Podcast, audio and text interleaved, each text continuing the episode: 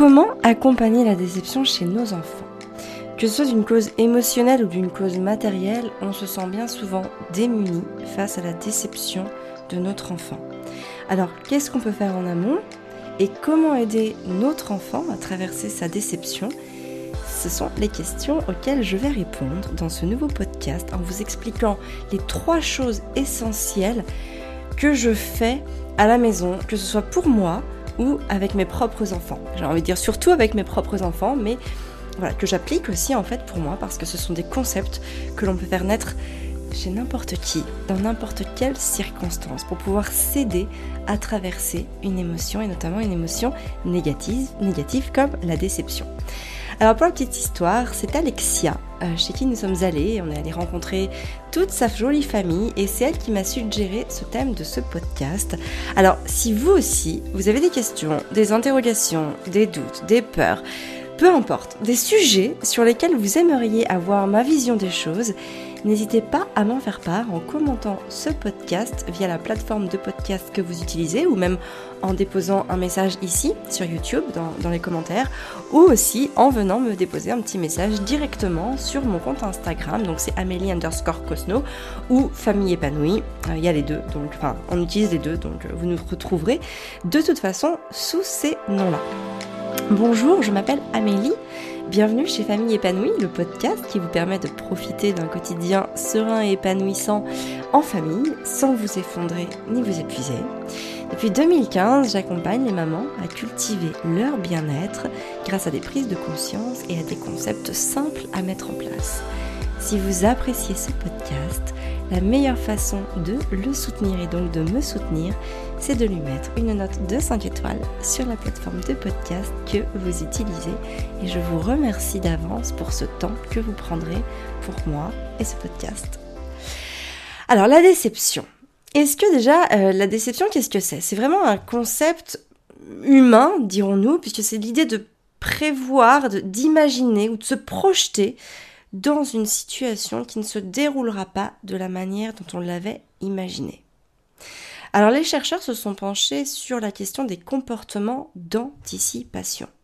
Il s'agit d'une capacité cognitive complexe qui n'apparaît chez l'espèce humaine qu'autour de l'âge de 4-5 ans.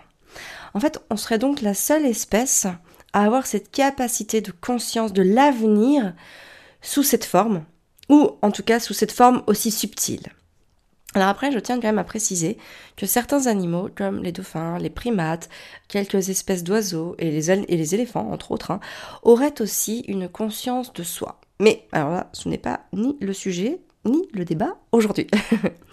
Donc, dans un premier lieu, il faut bien comprendre la manière dont prend naissance la déception chez nous. Hein, elle naît du fait qu'on se soit projeté dans une situation, dans une relation qui ne se déroule pas comme on l'avait prévu. Alors pour moi, la première chose à faire, et ça aujourd'hui je peux dire que je le fais assez facilement, ça n'a pas toujours été le cas, mais je tiens à préciser parce que aujourd'hui si je le fais assez facilement, c'est aussi, et je tiens vraiment, vraiment, vraiment à vous le dire, que c'est parce que je m'y suis beaucoup, beaucoup entraînée. Hein. C'est important quand les choses fonctionnent, c'est que souvent, bah derrière, il y a de la pratique, hein. il y a de l'exercice, il y a du travail, il y a, y a tous ces mécanismes qui vont nous permettre de prendre de nouvelles habitudes. Et donc la première chose que je fais, donc que ce soit pour moi ou pour mes enfants hein, d'une manière générale, c'est que je ne me projette pas et je ne les projette pas. Donc il faut bien avoir conscience que euh, à partir du moment où on ne se projette pas, on n'est pas dans l'anticipation de quelque chose. Et le fait de bah, de pas se projeter, de pas que ce soit dans une relation émotionnelle, affective ou euh, dans une situation ou même dans un confort matériel ou peu importe en fait. Le truc c'est que lorsqu'on ne se projette pas, bah forcément on n'a pas d'attente. Et finalement, la déception, elle naît souvent de l'attente que l'on va avoir de quelque chose. On peut être déçu par exemple euh, que son enfant ait une mauvaise note à l'école parce que bah on avait des attentes par rapport à ça. Euh, notre enfant aussi d'ailleurs peut être déçu d'avoir une mauvaise note à l'école parce qu'il s'attendait à, avoir une meilleure note étant donné par exemple l'investissement de travail qu'il avait fait, etc. etc. Euh, mais c'est important d'avoir conscience que on ne pourra pas toujours tout contrôler. Il y a énormément de choses qui échappent complètement à, notre pouvoir de contrôle. Et donc le fait de ne pas se projeter, ça va aussi nous aider à lâcher prise et à lâcher prise sur nos attentes. Donc moi j'essaye de le faire au maximum pour les enfants aussi en évitant de les projeter de manière trop concrète sur une situation prochaine et donc pour faire euh, pour ce faire, j'appuie sur les peut-être. Peut-être que nous verrons ceci, peut-être que nous verrons cela, peut-être que nous ferons ceci, peut-être que nous ferons cela, mais peut-être que nous ne pourrons pas. Ou peut-être que ça ne sera pas possible, ou peut-être que ça ne se passera pas comme on l'avait imaginé. Vraiment, c'est très très important, notamment avec les enfants, d'appuyer sur le peut-être. Hein, euh, moi, ça, m'est arrivé, euh, les enfants vont me dire Ah maman, on va faire ci, on va faire ça Peut-être. Ou peut-être pas c'est on peut pas contrôler, on peut pas toujours tout savoir. Par exemple, la dernière fois où j'ai dit euh, aux enfants parce que bah moi-même je suis pas euh, on peut vraiment pas tout contrôler, on devait faire le parc des mini châteaux à Amboise et malheureusement on a choisi le jour où le Tour de France passait. Et du coup, le parc des mini châteaux était fermé. Pourtant, le matin, j'avais bien dit aux enfants, on fera le parc des mini-châteaux. Et là, pour le coup, j'avais pas dit de peut-être. Et finalement, les enfants n'ont pas été si déçus que ça parce que, bah déjà, euh, il s'est passé quelque chose que personne n'avait prévu. Donc déjà, ça les met aussi face à Ah bah oui, c'est fermé aujourd'hui, on peut pas y aller. Le parc en lui-même est fermé. Donc qu'est-ce qu'on peut faire? Eh ben, on va le reprogrammer demain, puisqu'évidemment, c'était possible le lendemain. Et dans la majeure partie des cas, eh ben, c'est vraiment possible d'appuyer sur le peut-être et ça va énormément diminuer le nombre de déceptions. C'est vraiment quelque chose que je vous invite à faire au quotidien pour vous et pour vos enfants. Quand euh, il y, a, bah voilà, y a, quelque chose que vous avez prévu ou que vous aimeriez bien faire, eh ben, au lieu de, parler sous forme de conditions ou de voilà ou de ça va se faire, eh ben, juste appuyer sur le peut-être que oui, peut-être que non. Alors, il y a aussi toutes ces fois où on a très envie de motiver son enfant. Hein, les phrases du genre Allez, viens, on va faire une rando et on verra des marmottes. Bon, alors si vous ne voyez pas de, de, marmottes, votre enfant risque d'être non seulement très déçu, et la prochaine fois que vous lui proposez une rando, il ne sera peut-être plus tout à fait euh, confiant quant à vos propos. Donc moi, encore une fois, même pour motiver mes enfants, euh, bah, c'est aussi quelque chose que j'essaye d'éviter, hein, cette projection et de se dire ça va se passer comme ci ou ça va se passer comme ça, parce que finalement, bah, il y a tout un tas de paramètres que je ne peux pas prévoir, et donc après, euh, ça va me demander de l'énergie aussi de devoir, euh, dire, réparer cette déception. Alors, il y a aussi toutes ces fois hein, où on se projette, voilà, de manière complètement, voilà, de manière complètement je sais pas quel est le mot, de manière... Euh, on en a envie, enfin de manière complètement inconsciente. Et euh, bon, bah ça se passe pas comme prévu et c'est complètement ok aussi, hein, on peut pas tout prévoir, on peut pas tout anticiper, on peut pas parer à chaque situation. Voilà. Et donc dans ces cas-là, que faire quand la déception arrive, que notre enfant est déçu, et d'ailleurs que même nous, hein, parce qu'on peut aussi euh, transposer tout, euh, tout cet accompagnement à soi-même, eh bien, le plus gros piège dans lequel on a tendance à tomber, c'est de proposer une solution alternative à la déception. Hein, les, par exemple, oh mon chéri, tu as cassé ton jouet préféré. Ne sois pas triste, je vais aller t'en acheter un autre ou des choses comme ça. C'est vraiment très tentant hein, de leur proposer cette solution alternative parce que bah, déjà d'une part ça va leur redonner le sourire. Sur le coup, hein, instantanément, ils vont cesser d'être tristes ou parfois ils vont juste cesser de pleurer ce qui nous suffit euh, déjà largement hein, d'un point de vue sonore. Mais ça, j'ai vraiment envie de dire que euh, c'est une solution à très très très court terme. Et oui, on va obtenir quelques minutes de répit, mais à long terme, on se crée d'autres problèmes. Hein, déjà, il va falloir exécuter la solution alternative qu'on a promise, ou en tout cas qu'on a envisagée. Et encore une fois, euh, la deuxième chose, c'est que si ça ne se passe pas exactement comme prévu, vous, vous projetez de racheter le, jouet, mais en fait, imaginons qu'il ne se fait plus ou qu'il ne peut pas l'avoir tout de suite. Bon, ça va être une déception supplémentaire à gérer. Et puis, si on ne le fait pas, que va penser notre enfant? Quel est le lien de confiance qu'on va tisser avec lui si jamais on ne le fait pas? Donc c'est pas toujours évident à faire. Alors soyez rassurés hein, si vous écoutez ce, podcast. Le nombre de fois où personnellement j'ai dit à mes enfants en peine ou déçus, euh, viens, je vais te lire une histoire, euh, viens, on va faire un gâteau, euh, viens, je vais te donner un carreau de chocolat, hein, bien sûr évidemment. Ça arrive des fois parce que encore une fois, personne n'est parfait et parfois la solution alternative, eh ben c'est tout ce qu'on peut faire. Alors ne vous flagellez surtout pas ou ne culpabilisez pas de cette solution alternative parce que bah, c'est peut-être vraiment uniquement que ce que vous pouvez faire à ce jour-là. Peut-être que aujourd'hui, si vous l'avez proposé, eh ben c'était le mieux que vous pouviez faire et vous pouviez pas faire autrement. Et c'est complètement ok. Par contre, vous pouvez garder en vous, dans, un petit coin pas trop trop caché non plus hein, de votre esprit, que la solution la plus bénéfique pour vous et pour votre enfant hein, sur le long terme, c'est de lui apprendre à être indépendant et autonome pour qu'il puisse traverser cette émotion de déception et adapter sa propre réaction. Et donc pour ça, ben, vous allez pouvoir bien sûr accompagner cette déception.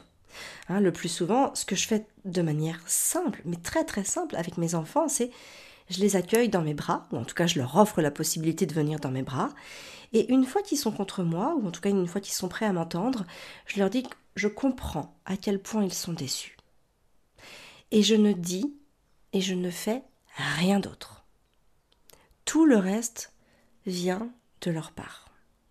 Alors parfois, ou j'ai même envie de préciser selon leur âge, parce que plus ils sont grands et plus ils seront à même de le faire, ils vont profiter de ce moment d'accueil pour m'en parler. Alors à ce moment, je peux les inviter à accueillir pour et par eux-mêmes leur déception. Et je les invite aussi à aller vers euh, la troisième chose dont, je vais vous parler dans, un instant.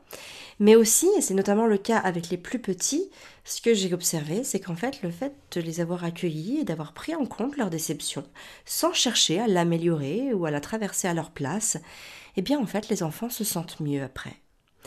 Et vraiment, ce que j'observe aussi, c'est que les enfants sont tellement ancrés dans le moment présent qu'ils passent très très très très vite à autre chose. Et c'est souvent plus compliqué à gérer pour nous, en tant que parents accompagnants finalement, que pour eux. On va beaucoup plus se tourmenter qu'eux-mêmes de leur propre déception, parce qu'on n'aime pas voir son enfant triste. Mais en réalité, il faut leur faire confiance, parce qu'ils ont la capacité de traverser cette émotion. Ils ont uniquement besoin de notre amour inconditionnel et de notre sécurité affective. Et donc la troisième chose dont je voulais vous parler, c'est leur apprendre à apprécier ce qu'ils ont déjà. Lorsqu'ils m'en offrent la possibilité, je leur fais prendre conscience de ce qu'ils ont, de ce qu'ils ont fait, de ce qu'ils peuvent faire, et surtout de ce qu'ils sont. On vit aujourd'hui dans une société qui nous projette en permanence ce que l'on n'a pas. Du coup, on se crée des besoins et des manques complètement irrationnel et subjectif. Si aujourd'hui vous me demandez, Amélie, c'est quoi le confort pour toi? Moi, je vais vous répondre, c'est l'amour, l'amour de, de ce que j'ai, l'amour de moi-même, et la santé. Tout le reste est purement matériel. Alors, bien sûr, on a besoin de matériel, et on a aussi besoin d'argent pour pouvoir s'acheter les choses matérielles qui vont améliorer notre confort de vie, hein, notre quotidien. On a besoin d'un toit sur la tête, d'un poêle ou des radiateurs pour chauffer en hiver, on a besoin du gaz ou de l'électricité, ne serait-ce que pour faire à manger, euh, d'un canapé pour lire, d'un lit pour dormir, des, tables, des tapis, des rideaux, des bougies pour une ambiance douillette, un bureau pour travailler, une table pour manger, un vélo, ou une voiture ou que sais-je pour se déplacer. Évidemment, que ce sont des choses matérielles qui vont grandement améliorer notre quotidien et donc euh, qui vont aussi nous libérer l'esprit euh, de tout un, tas de voilà de, facteurs euh, indispensables comme se nourrir, se chauffer, se vêtir, etc. Mais lorsqu'on regarde autour de nous, et là, je ne parle pas forcément juste de ce qui nous entoure de manière proche géographiquement parlant, mais lorsqu'on prend conscience de ce que vivent d'autres êtres humains comme nous, en Inde, au Bangladesh, au Soudan, en Éthiopie, ou voilà, dans tellement de pays du monde, eh ben, je sais pas pour vous, mais en tout cas, moi, ça m'apprend à être beaucoup plus humble par rapport à tout ce que j'ai déjà en fait et tout ce confort essentiel qui manque encore à une très très grande partie de l'humanité. Et c'est ça aussi, c'est dans cette racine euh, que prend naissance le message que je veux faire passer à mes enfants. Et même lorsque la déception, elle est purement émotionnelle, hein, ça, peut être un ami qui ne veut plus jouer avec euh, votre enfant, ça peut être une trahison entre deux enfants, un, un mensonge, un abandon, je leur fais prendre conscience qu'ils ne peuvent pas contrôler ce qu'il y a dans la tête et dans le cœur des autres. Et je les invite vraiment à ne pas se focaliser sur un seul aspect lorsque les possibilités sont en réalité complètement infinies. Et encore une fois, je, pars cette, euh, cette chose-là en les invitant à cultiver l'adaptabilité. Parce que c'est vraiment pour moi le meilleur moyen de faire naître en nous l'apaisement. Parce que s'adapter, ça nous permet de lâcher prise, ça nous permet de ne pas nous enfermer, tout court ou même dans un fonctionnement automatique. Ça nous permet aussi de rester en alerte avec les yeux et le cœur sur ce qui se passe autour de nous. Une personne qui sait s'adapter, elle ne sera jamais perdante, parce qu'elle aura, elle aura toujours en elle ce pouvoir personnel de traverser, dépasser et transformer ses émotions, même les plus négatives. Donc en résumé, pour accompagner la déception chez vos enfants, qu'elle soit matérielle ou émotionnelle, on va en amont éviter les projections et donc appuyer vraiment, céder du peut-être que oui, peut-être que non. Lorsque la déception est installée, on va pas chercher à trouver des solutions alternatives, mais uniquement à apporter l'amour et la sécurité affective notre enfant a besoin pour dépasser par et pour lui-même sa propre émotion. Et enfin, au quotidien, par petites touches, par-ci, par-là, par petites graines que l'on va planter dans l'esprit de notre enfant et, et, faire grandir dans le nôtre, eh bien notre rôle c'est d'aider nos enfants à prendre conscience de ce qu'ils ont déjà et à apprendre à l'apprécier tel quel. Aussi bien les amis, les membres de la famille, donc toutes ces choses voilà émotionnelles beaucoup plus subtiles, que les choses matérielles qui nous entourent. J'espère que ce podcast vous a plu. N'hésitez pas hein, à me faire vos retours et à me poser vos questions en commentant euh, le podcast sur la plateforme de podcast de votre choix, ou sur YouTube, ou sur Instagram. Moi en tout cas, je vous donne rendez-vous la semaine prochaine pour un nouveau podcast. Merci de m'avoir écouté. Merci pour votre confiance. Je vous souhaite une très très belle journée et surtout, prenez soin de vous.